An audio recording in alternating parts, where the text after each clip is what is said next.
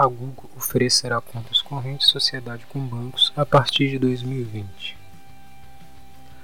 A Google, uma das empresas de tecnologia mais conhecidas no mundo, também vai entrar no mercado financeiro bancário.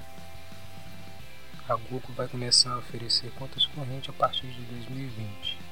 O nome do projeto da Google é chamado de Cash e vai operar em parceria com bancos e corporativas de crédito.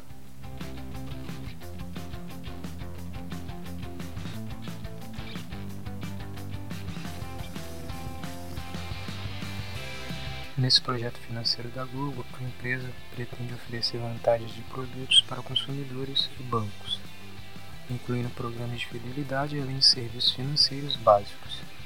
A empresa de busca ainda não decidiu se irá cobrar taxas de serviços.